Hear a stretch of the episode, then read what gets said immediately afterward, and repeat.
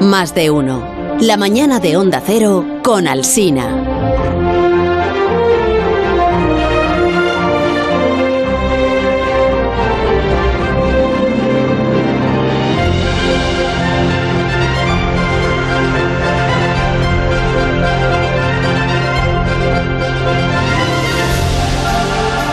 Pues aquí estamos en. ¿Qué es eso? ¿El qué? No, no la mates. No, no la mates. Déjala, déjala, déjala ahí. Ay. Pero bueno, Qué pobrecita. pobre insecto, pero ¿qué había hecho? O sea, eso no se hace, Begoña. ¿Tú no sabes que Sí. las moscas vomitan? Que no se hace. Sigue viva, sigue viva, no lo Ah, mira, está Ay. viva, está viva. No la has dado. Son engañosas. Suele pasar. ¿Qué tal, Aparicio? ¿Cómo estás? A ver, eh, buenos días. Muy bien, buenos días. Buenos días, buenos días.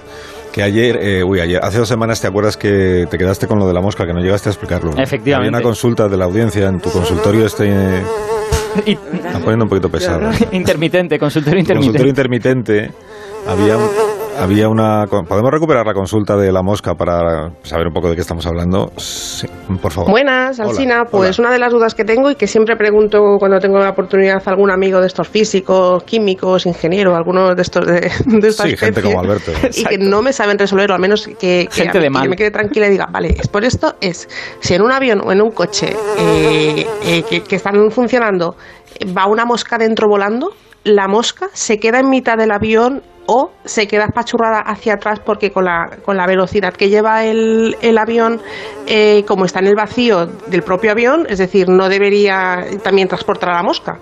Pero claro, a ti te transporta porque estás sentado, o sea, estás como pegado a alguna parte del avión, pero a la mosca, eh, ¿qué pasa con la mosca? ¿Se, se, se empotra contra la parte de atrás? Mm. Así que a ver si Aparici me lo dice y, y me quedo ya con la duda con la duda satisfecha. Gracias. Muchísimas gracias a ti. Bueno, pues esta pregunta me gusta mucho porque además es una pregunta muy común que se hace mucha gente. Y lo importante es que, a ver, eh, esto se puede enfocar de varias maneras, lo voy a contar de un par. Eh, lo importante es pensar que a la mosca le pasa lo mismo que a nosotros, ¿vale? O sea, la mosca no es diferente a nosotros por estar volando. Entonces, ¿nosotros qué sentimos cuando estamos en el avión? Sentimos la aceleración del avión. El avión nos tira para atrás cuando el avión acelera, pero una vez el avión ya está a mucha velocidad, pues ya no sentimos nada del otro mundo. Pues a la mosca le pasa lo mismo. O sea, si la mosca está volando por el avión cuando está parado, en el momento en que el avión acelera, pega ese gran acelerón para empezar a volar, entonces la mosca se irá para atrás, efectivamente, como nosotros, y, y eventualmente a lo mejor choca contra la pared. Ay, pobre. Pero cuando el avión esté volando ya a velocidad constante, entonces ya no. Entonces, lo que hay que pensar es que la aceleración es la clave. Es cuando el avión cambia de velocidad cuando notamos las cosas. Y la mosca es igual que nosotros. Lo que ocurre es que seguramente esa mosca, cuando el avión empieza a volar, pues estará en una silla o algo por el estilo. Y se habrá pegado contra la silla como nosotros nos hemos pegado también. Pero cuando luego el avión deja de acelerar, a la mosca no le pasa nada. Y un matiz, en el caso de estar volando, ¿podría compensa- compensar con el vuelo? Esa es una muy buena pregunta, lo he No, pensado. porque nosotros no. Bueno, Claro, podemos, podemos intentarlo, Claro, pero. ella, ella está, remando ella contra está- la marea, ¿no? es. Ella está flotando ahí dentro. Cuando el avión acelera, ¿podría acelerar como el avión? Yo creo que la respuesta es no, porque no tendrá reprise suficiente. Es que quiero decir, el avión eh, acelera Perdóname, desde... perdóname, Alberto, yo sé que esta es una sección de ciencia, pero el concepto reprise aplicado en la mosca El rebufo. no lo veo. Además, le pilla, de, le pilla de repente, no se ha preparado. No, pero no solo, o sea, la mosca podría ver que el avión se mueve a su alrededor y decir, ostras, tengo que compensar. Pero es que el avión se va a mover desde cero hasta 800 kilómetros por hora. Sí, Y pero- yo creo que pero la lo mosca hace- no tiene... llega la No llega Pero lo- pero lo hace, sí, Si pero fuera lo un hace a moscardón, quizás, Lo digo porque pero eh, sí que le daría tiempo a estar un poco, aunque luego acabara contra la pared. Yo creo, yo creo que si el movimiento del avión es pequeño, ese de este que no te pega mucho a la, a la silla, entonces sí. Pero si no... Fuera un cohete que va a la luna o algo así, es. entonces ya es... Ay, Pero- pobre criatura. Es pobrecita La mía, ¿verdad? Eh, ¿Cómo vas pero en cualquier caso, todos nuestros oyentes que tengan este tipo de dudas, Que tengan doy, moscas. Les doy, no, les doy una, un consejo. Esto se entiende bien cuando lo miras desde fuera. O sea, no te tienes que imaginar a la persona dentro del avión. Eso es muy difícil y no entiendes lo que está pasando. Tienes que imaginarte desde fuera que ves a las personitas y a la mosca en el avión y que cuando todo se mueve a la misma velocidad nadie se entera de nada, pero cuando el avión cambia, tú ves que por ejemplo el avión se va hacia la izquierda, pues las personitas y las moscas se quedan donde estaban, con lo que de repente se estampan contra la pared del avión. O sea, hay que verlo desde fuera para darse cuenta de que la velocidad constante no nos afecta, pero la aceleración, el cambio de esa velocidad es el que nos hace notar cosas. ¿Y El observador, moscas- el observador exter- externo. Exacto. ¿Por qué las moscas se quedan siempre Einstein. dentro de casa y los moscardones, en cambio, huyen despavoridos en cuanto abres la ventana? Creo que es físico. ¿no? Pues Bueno, pero, pero no habla de tortugas a veces. Yo, yo siempre, yo no lo sé, la respuesta no la tengo, pero yo ¿Ah, de siempre, yo siempre he ¿Y es pensado que se debe a que el- la comida de los moscardones está fuera de casa, mientras que las moscas comen cualquier cosa. ¿Tú Entonces, crees en que es por eso? bien. Y Sam Moscardón sabe que está dentro de una casa y aquí no hay comida. Totalmente Está improvisación, vamos, absoluta. pero Vamos, es sí, pura estoy- especulación. no tengo ni idea, es pura especulación, ¿eh? totalmente. Parece un tertuliano. Sí, sí, te imaginas que se le mete al astronauta la mosca dentro del... Del, Del casco, del, no sé si dice casco, de la escafandra. Podemos hacer un que, que sabemos de las moscas. Vamos, lo- lo- Ya hicimos uno Hicimos y fue uno. muy desagradable. Sí, Sí, sí. con alguien que criaba moscas en pues, una granja. pues de los moscardones. Sí, o algo también. así, Pobrecitas moscas, Sí, sí. ¿por qué desagradables? Si son animales son Perdona, no, vomita. Bueno, hemos quedado en que esta mañana íbamos a dar una gran noticia. Sí. Una Ah. gran noticia, lo he oído en el avance del programa a las cinco y media de la mañana. En Efectivamente, donde, ahí en estaba yo. La Melo, eh, en el Club de las Cinco, donde la Melo, eh, ahí he escuchado yo que, que íbamos a dar una notición esta mañana que tiene que ver con bichos. Efectivamente. Bichos. Eh, Ah, pero ¿no antes es- tengo no aquí es una, físico? tengo un preámbulo, tengo un preámbulo. Que voy a leer porque me lo ha escrito el guionista. Que dice que, cuan- eh, que cuenta el novelista, eh, ¿conocéis a Douglas Preston? Eh, cuenta este novelista en la revista The New Yorker. Está muy leída, ¿verdad? Dice, en agosto de 2013 recibí un mail de un estudiante recién licenciado que se llamaba Robert De Palma. Yo no le conocía personalmente, pero nos habíamos cruzado algún correo sobre asuntos paleontológicos. He hecho un descubrimiento increíble y sin precedentes, me escribió desde una carretera de Bowman en Dakota del Norte. Es muy confidencial y solo tres personas más lo saben, todos colegas de mi confianza, decía eh, De Palma en su, en su escrito, en su correo. Es un descubrimiento, añadía, mucho más raro y único que un simple yacimiento de dinosaurios. Preferiría no darle más detalles por email, si es posible. Le facilitaba su teléfono, contaba luego el eh, Robert de Palma, bueno, contaba Preston, que le había contado de Palma, y le dijo cuándo le podía llamar. ¿eh? En, en lugar de contárselo aquí por escrito, le dejo mi teléfono, usted me llama cuando pueda. Bueno, le llamé, decía el escritor, y me dijo que había descubierto un sitio como el de mis novelas, uno que contenía, entre otras cosas, víctimas directas de la catástrofe. Yo al principio fui escéptico. De Palma no era nadie en el mundo de la ciencia, solo era un candidato a doctor de la Universidad de Kansas que se suponía que había encontrado algo así de importante sin ayuda institucional alguna y sin, sin colaboradores. Así que yo pensé que estaría exagerando o que directamente se había vuelto loco porque la proporción de locos en el mundo de la paleontología es muy superior a la proporción de la gente común. Sí, así es. Pero me intrigó lo suficiente como para subirme a un avión y plantarme en Dakota del Norte para verlo yo mismo. Tres semanas después estaba en Bowman y De Palma vino a recogerme a mi hotel en un Toyota en el que todo tiempo sonaba a todo trapo la música de En Busca del Arca Perdida. Me quedo yo y ahora toma el relevo Alberto y Sí. nos cuenta qué sucedió. O sea, ¿le, le mereció subirse al avión e irse hasta Dakota del Norte al escritor o no? Hombre, fue, yo creo que le mereció la pena porque fue una de las personas que vio en primicia el que para mí es uno de los descubrimientos científicos del siglo XXI. ¿Vale? Yo lo digo aquí para que quede negro sobre blanco. Del siglo XXI. Del siglo XXI. Estamos empezando, pero este va a ser uno de los descubrimientos del siglo claramente. Y de hecho, De Palma se llama De Palma y es eh, familia de Brian De Palma. Anda. Ah, sí. No sé, no sé muy bien si es primo o qué cosa. Es un- lo, que pasa es. Lo que pasa es que es lo típico que no lo quiere decir porque si no parece que sea siempre el se primo. no sé desvirtúa. qué. ¿Vale? Bueno, es un tío muy peculiar de Palma, ¿eh? Es un, es un tipo que se ha financiado esta excavación él solo, que desconfía de la financiación pública. Es un tipo realmente peculiar.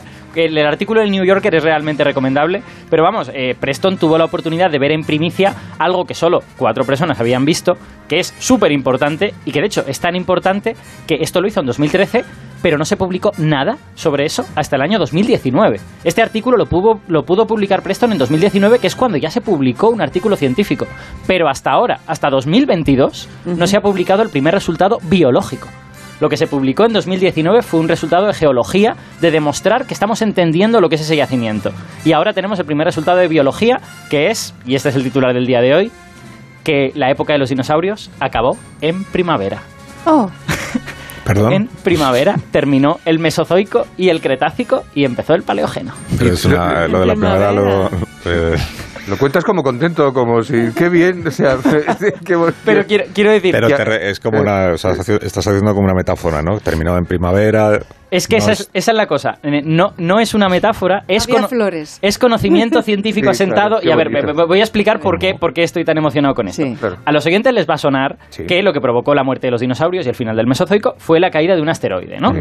Bueno, pues eso es lo que se menciona como la catástrofe, ¿no? En el artículo del New Yorker. Víctimas Bueno, de la pues, catástrofe, eso es, sí. lo que se ha publicado ahora en Nature es que se identifica que el asteroide cayó durante la primavera del hemisferio norte o el, el otoño del hemisferio sur, pero de hace 66 millones de años. Por eso me explota la cabeza, porque estamos como poniendo una lupa hace 66 millones de años y diciendo, sí, fue más o menos por abril. Ostras. ¿No- ¿Nos parece que es increíble? Pero estás, eh, a ver, eh, estás diciendo que sabemos, has dicho que esto ya es conocimiento asentado, o consolidado, o sea, no es una especulación. Sí, sí. Sabemos el año exacto, incluso el mes exacto en el que cayó el asteroide este que acabó con los dinosaurios. No, eso molaría un Ah, montón. bueno. Eso molaría un montón, pero no, lo que hemos hecho es, es una cosa más ingeniosa que eso. Pero antes de contároslo, dejadme que, que os haga una preguntita para ver cómo funciona esto de las extinciones. Vale. ¿Cómo creéis vosotros, los aquí presentes, que se demuestra que los dinosaurios se han extinguido? O sea, ¿cómo se sabe que en este momento había dinosaurios y un ratito después ya no hay dinosaurios? ¿Cómo se hace eso? Porque se Bueno, han quedan restos. enteros. Claro. De, de- de bichos enteros de muchas edades Que yo he visto distintas. muchos documentales de National en, Geographic y no- momentos- no- en, no en lo lugares eh, Vale. muy específicos. Vale, pero ¿cómo, ¿cómo sabes que han desaparecido exactamente? Vale, existen esos restos, existen Sí. los fósiles, efectivamente. ¿Cómo, cómo marcas eh, en este momento es cuando dejaron de existir? Por los estratos de tierra, ¿no? Muy bien, Exacto. efectivamente, esa es la cosa. Bien. O sea, la, la- ha visto mejores documentales que nosotros. Sí. Más, los, mucho los más, donde lo fósiles, los fósiles y la tierra y todo esto se deposita en estrato. Claro. Los estratos que están abajo son más antiguos, los que están arriba son más nuevos. Entonces, lo que vemos es que en ciertos estratos hay huesos, restos de dinosaurios y otras cosas, y a partir de un cierto momento, Ya no hay ni. cero, desaparecen. Ni flores. Eh, como fue en primavera. digo, Eh, no. bueno, las flores desaparecieron durante un tiempo. De hecho, eh, hay, hay evidencias de que en la extinción del Cretácico, como en otras extinciones, lo que hubo es un florecimiento de los hongos durante al menos unos años, porque muchas plantas no podían vivir y sin embargo lo que había es mucha cadáver y los hongos tenían mucha comida. Pero bueno, esta, esta sería, esta Ah, sería vale. otra, otra cosa.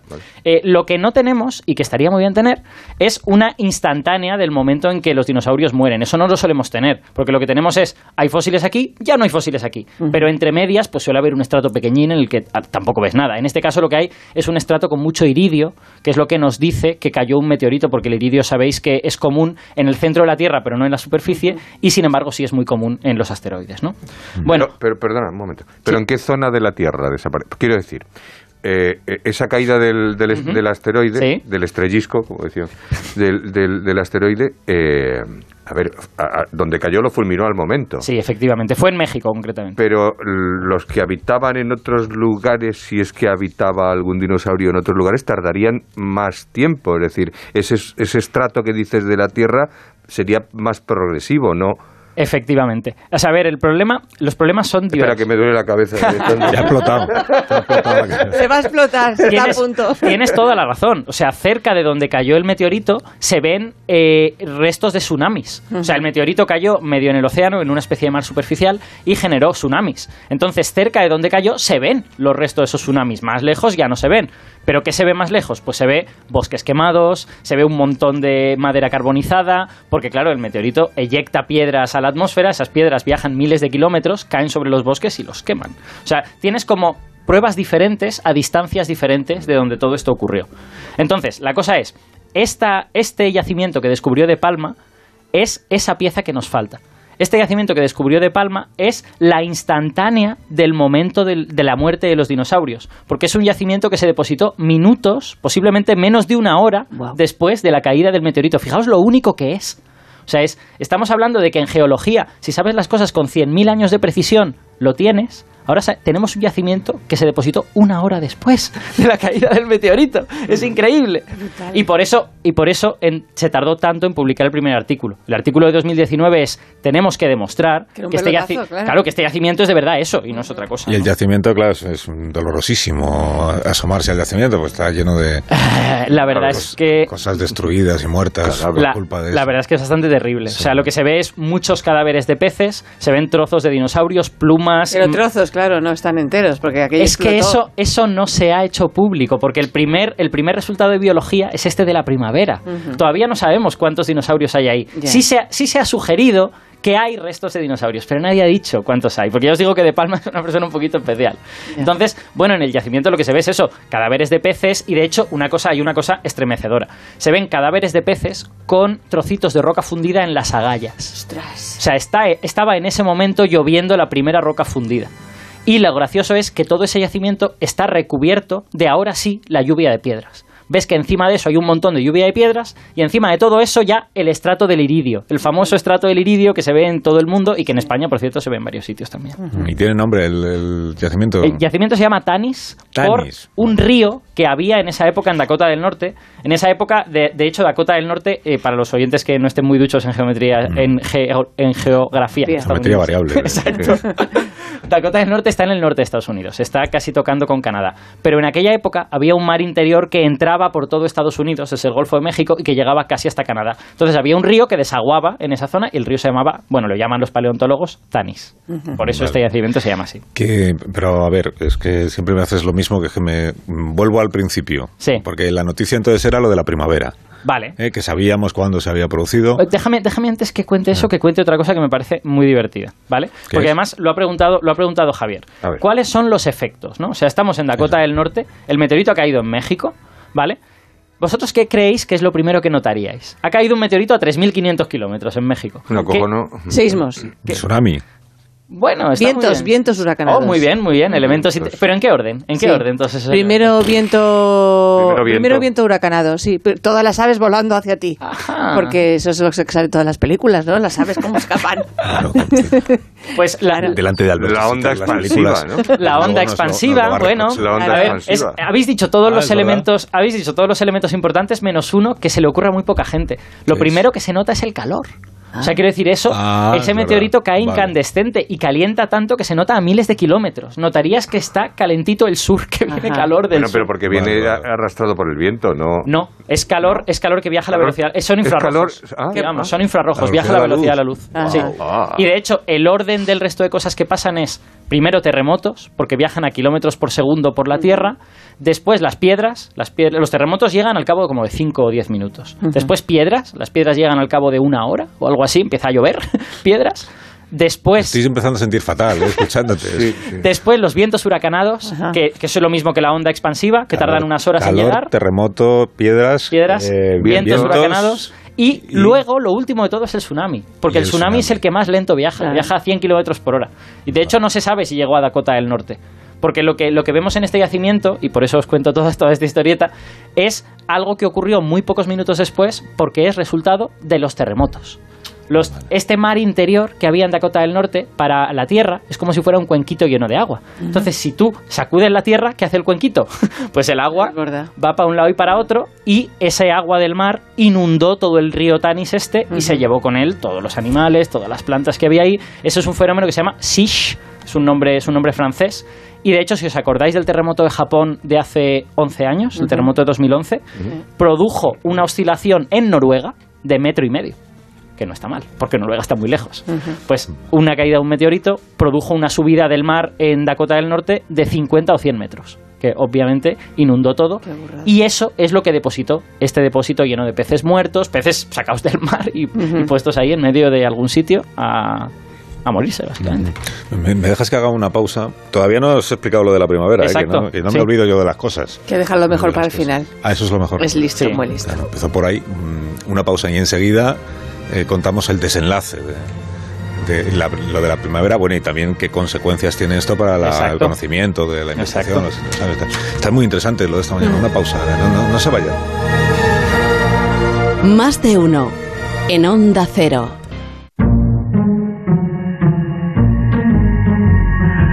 Más de uno en Onda Cero. Donde Alsina.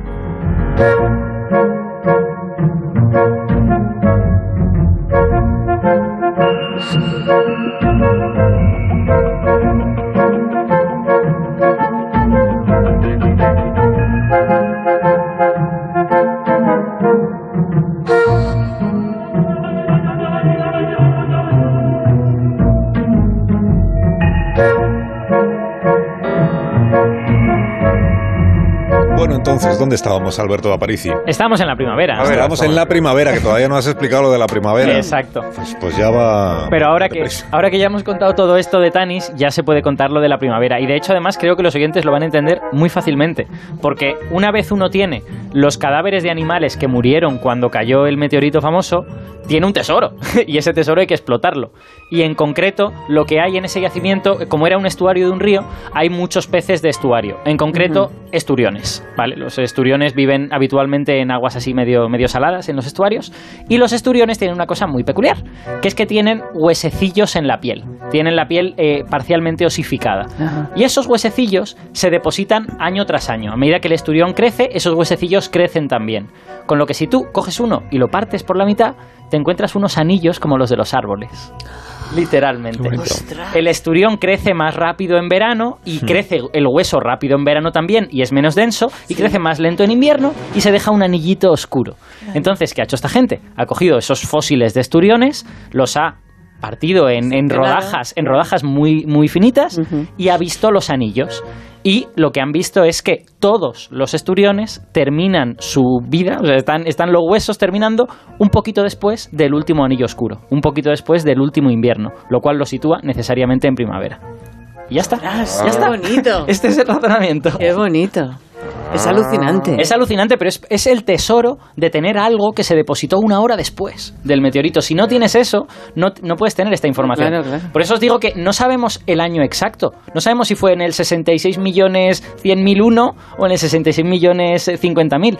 Pero sí sabemos que fue en primavera, porque tenemos este tesoro, ¿no? Tenemos Pero este- eso, eso es una mm, mera curiosidad que ya damos por satisfecha, es decir, ya sabemos que fue en primavera, eso, o eso tiene más consecuencias para entender todo lo que pasó después. Bueno, tiene consecuencias, Ah. porque, por ejemplo, se sabe, eh, hay, hay toda una serie de cosas que ocurrieron en esa extinción cuya explicación pues no está clara. Hay como hipótesis, ¿no? Por ejemplo, se sabe que el hemisferio norte se vio mucho más afectado que el hemisferio sur.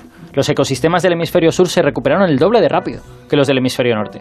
Eso tiene sentido porque el meteorito cayó en el hemisferio norte, cayó en, en México, ¿no? Pero en todo el hemisferio norte vemos eso. Y este dato de que era primavera en el hemisferio norte quizá nos aporte un factor más, que es que cuando se reproducen la mayor parte de especies anuales En en primavera. Entonces, a los bichos del hemisferio sur les pilló con sus crías ya medio creciditas, podrían sobrevivir más. A los bichos del hemisferio norte les pilló con los huevos recién puestos o con las crías recién salidas del huevo, con lo que eran mucho más sensibles. Probablemente este hecho de, de la estacionalidad tuvo que ver con cómo afectó la extinción a los diversos ecosistemas. Esta es una extinción peculiar, ¿eh? porque se sabe que no sobrevivió ningún tetrápodo, ningún, eh, ningún vertebrado grande de más de 25 kilos. Y eso se atribuye a, la, a este invierno generado por el asteroide que llena de polvo la atmósfera y hace que bajen mucho las temperaturas. Si las temperaturas bajan, un animal que necesita comer mucha, mucho vegetal no encuentra comida y se muere. ¿no? O sea, hay toda una serie de lo que los paleontólogos llaman patrones de extinción. Pues esto es una pieza más para explicar esos patrones de extinción. Bueno, y las que saldrán, espero, de- del, del yacimiento. Porque el yacimiento está eh, recién empezado. El yacimiento está a estrenar. Va a estrenar. Está a estrenar. ¿Está a estrenar o está a estrenar toda la información que nos vayan dando en cuentagotas? Porque eh, los científicos también son muy dados a eso, ¿no? A ver. Es como un atleta que nunca hace los eh, récords mundiales ¿Cómo el mismo año seguidos. ¿Cómo descarbado está el- Vale, yo, Claro. no, yo no tengo información privilegiada en ese sentido, no he hablado con De Palma ni con nadie del equipo. Eh, bueno, por cierto, De Palma no está en este artículo, lo cual me ha sorprendido. Uy. Debe de haber, hay un reparto de funciones que no, no entiendo del todo bien. Sí. Pero bueno, yo no tengo información interna, lo normal es que haya ya varios grupos de paleontólogos, estos eran expertos en peces, por ejemplo, eh, trabajando en esos fósiles y tratando de sacar información. Y supongo que si este ha salido ahora, pues es bastante probable que a lo largo de este año y del año que viene, pues vayan saliendo, pues uno sobre dinosaurios, uno sobre reptiles, uno sobre plantas. Hormigas. Sobre Claro. hormigas, por ejemplo, porque, porque una cosa que no he contado antes es que en el yacimiento se ha filtrado, entre comillas, que hay hormigueros con las hormigas fosilizadas dentro y con material incandescente dentro de- del hormiguero. Material incandescente que cayó dentro del hormiguero, que luego fue cubierto por el agua. Ay, y pobre criatura. Sí, sí, pobrecillas. Sí. O sea, aquello, quiero decir, ¿Las no hormigas eran muy gordas antiguamente, en aquella época? Mm, Bueno, las hormigas estaban casi recién nacidas porque Oh, las hormigas no tienen como cuentes más. 90 millones de años. Una Y pena. cuando, y cuando Y se- eran no, eran, y no chiquititas. eran particularmente Cuando, grandes, se, como las cuando se produjo el impacto del, del meteorito contra la Tierra, las moscas que estaban volando en ese momento ex- un empuje vertical, Verti- y hacia, vertical y arriba. hacia donde Les quemó la- las pestañas a las moscas. Pobrecitas. Ya, ya, ya. Bueno, París, y muchas gracias. Ha sido muy interesante tu lectura de este artículo. Hombre, me- a mí me produce placer poder traer estas noticias que yo creo que son de verdad de la gorda gorda. Sí. Son, de que, como Pues diríamos, sigue, son de las que hacen afición. Efectivamente. Gracias, Alberto. Que tengas buena semana. Chao, chao. Hasta el próximo día. Adiós. En dos minutos estamos ya en las 12 de la mañana, una menos en Canarias. Más de uno. En Onda Cero.